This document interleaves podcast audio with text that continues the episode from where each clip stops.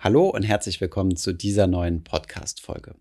In der heutigen Folge haben wir mal einige Fehler für euch, die ihr in euren 20er Jahren unbedingt vermeiden solltet. Viel Spaß bei dieser Folge.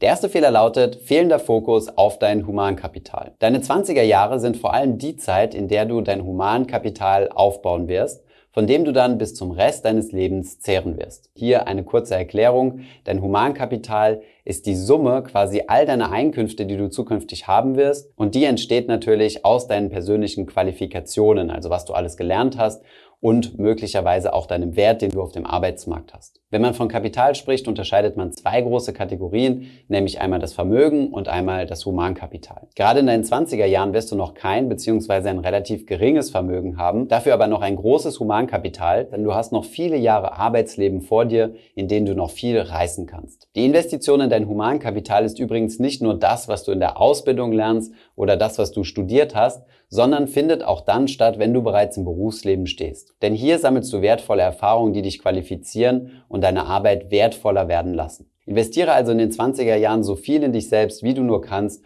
um dein Humankapital zu steigern, um dann später die Transition von Humankapital zu Vermögen erfolgreich zu meistern. Dieser Punkt geht übrigens auch schon mit dem zweiten Fehler einher, den wir jetzt mal relativ drastisch formuliert haben, nämlich den falschen Bildungsweg einzuschlagen. Natürlich ist der Ausdruck falscher Bildungsweg extrem wertend und es hängt natürlich von Person zu Person ab, was denn falsch tatsächlich bedeutet. Fakt ist aber, dass viele Menschen in den 20ern gerade aus dem Abitur raus sind und dann mit dem Studium anfangen und noch nicht genau wissen, was sie tun sollen. Es ist okay, dass man eine Findungsphase hat, wenn diese allerdings zu lange dauert, kommt sie auch mit Kosten einher.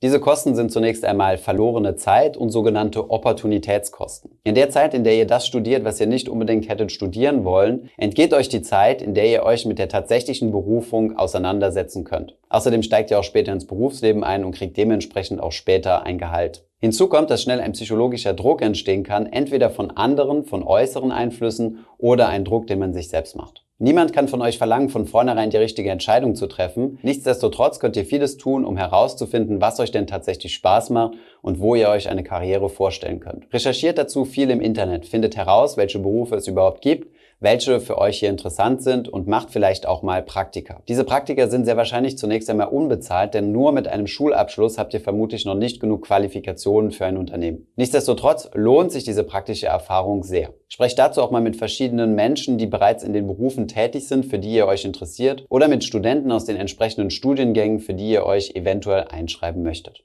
Verbringt viel Zeit mit dieser Recherche. Es wirkt zunächst einmal wie eine Mammutaufgabe herauszufinden, was einem denn wirklich Spaß macht. Aber wenn ihr dann den für euch richtigen Weg gefunden habt, könnt ihr da nochmal Vollgas geben. Wichtig ist, dass eure Studien- oder Berufs- oder Ausbildungswahl eine bewusste Entscheidung ist und nicht aufgrund von mangelnden Alternativen getroffen wurde.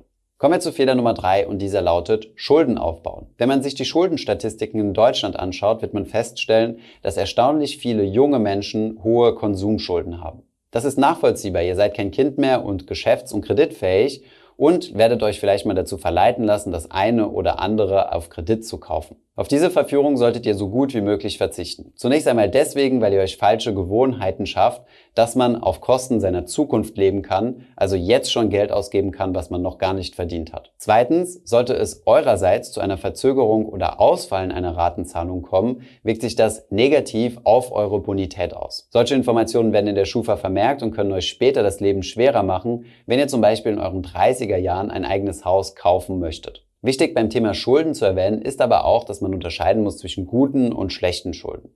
Schlechte Schulden sind typischerweise Konsumschulden, wo ihr also Geld für Dinge ausgebt, die an Wert verlieren. Es gibt aber auch gute Schulden, wie zum Beispiel eine Investition in, wir erinnern uns an Fehler Nummer eins, das eigene Humankapital.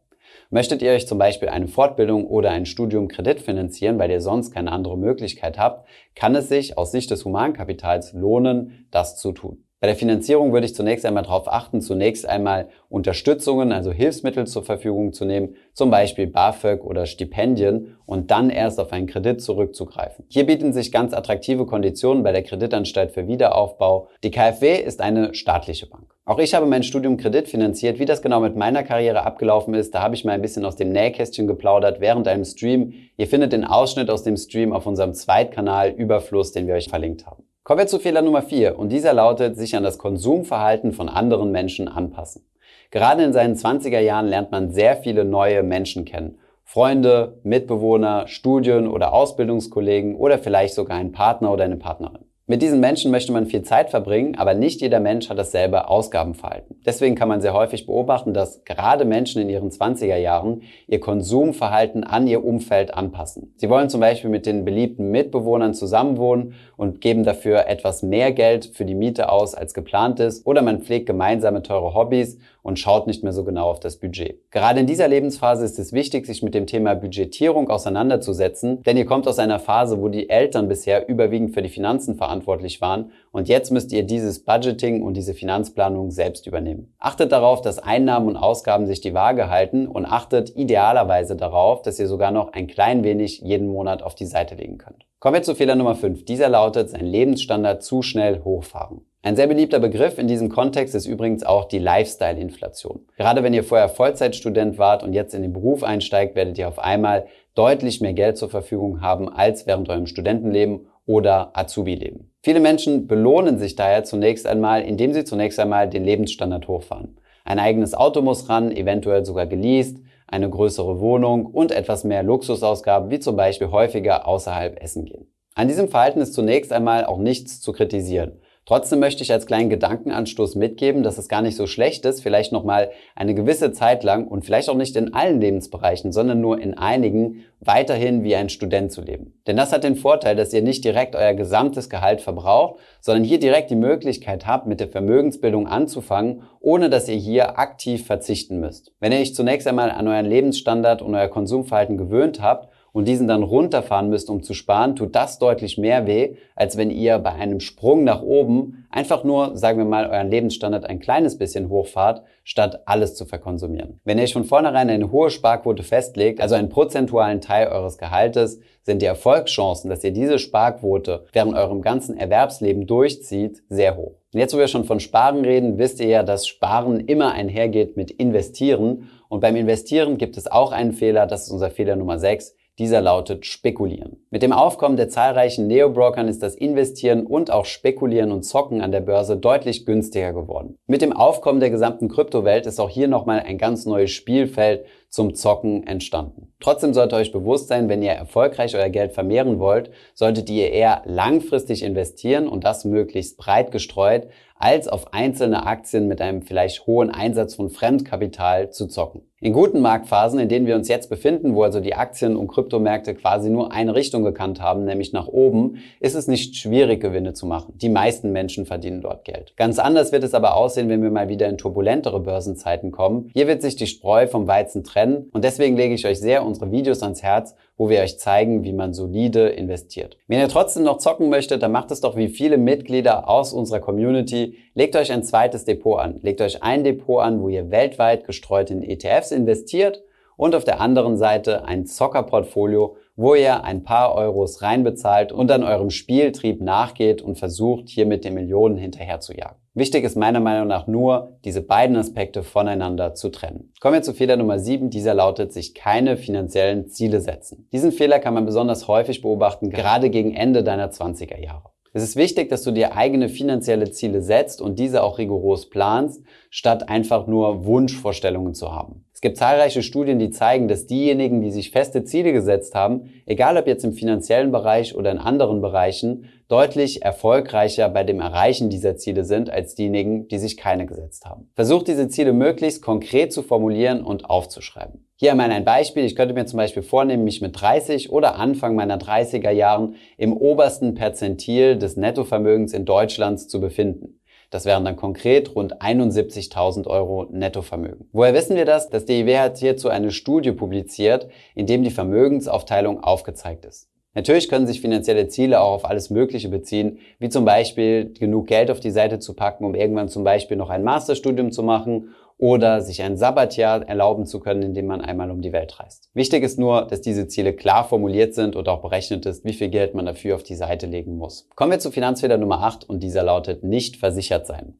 Ihr kommt nämlich jetzt in ein Lebensalter, wo ihr aus der Versicherung der Eltern quasi rauswachst und euch selbst um eure Versicherung kümmern müsst. Sobald ihr zum Beispiel ein gewisses Einkommen habt, eine gewisse Altersgrenze überschritten habt oder zum Beispiel sich etwas in eurem Leben verändert hat, wie zum Beispiel ihr geheiratet habt, dann verlasst ihr die gesetzliche Krankenversicherung bei den Eltern. Ihr müsst euch also jetzt darum kümmern, euch selbst zu versichern. Dasselbe gilt übrigens auch für die Haftpflichtversicherung. Das ist eine der wichtigsten Versicherungen, die verhältnismäßig wenig Geld kostet. Auch eine solche solltet ihr für euch und euren Partner oder Partnerin abschließen. Ebenfalls solltet ihr darüber nachdenken, auch eine Berufsunfähigkeitsversicherung abzuschließen, denn diese Berufsunfähigkeitsversicherung schützt euer Humankapital. Der Vorteil ist, wenn ihr besonders jung seid, dass die Beiträge hierfür noch verhältnismäßig gering sind und vor allem, wenn ihr euch als Studenten versichert, werdet ihr als Berufsgruppe Student eingeordnet, was in der Regel eine relativ risikoarme Berufsgruppe ist, was sich wiederum positiv auf den Beitrag für euch auswirkt. Profitiert also davon, jung und gesund zu sein, um eine solche Versicherung abzuschließen.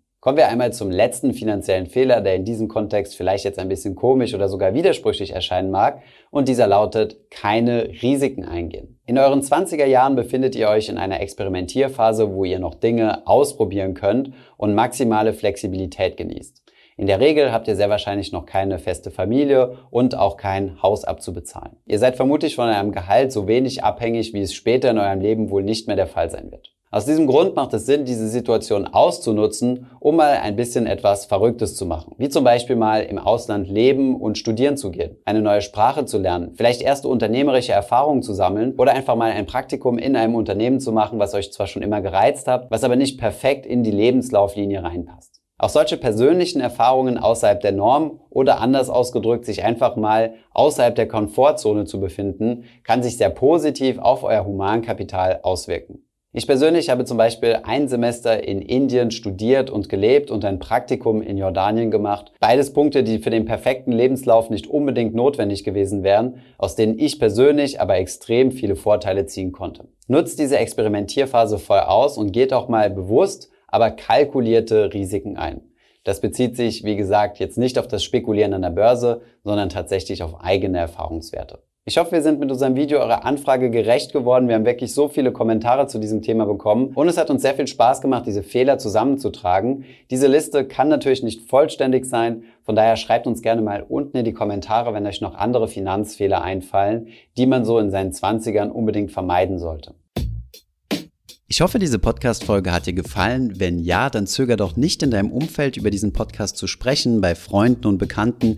Ich denke, es gibt auch in deinem Umfeld viele Menschen, die sich für das Thema finanzielle Bildung interessieren oder interessieren sollten. Wenn du auf iTunes bist, würden wir uns auch freuen, wenn du uns eine positive Bewertung dalässt. Das hilft uns, den Podcast noch einfacher auffindbar zu machen.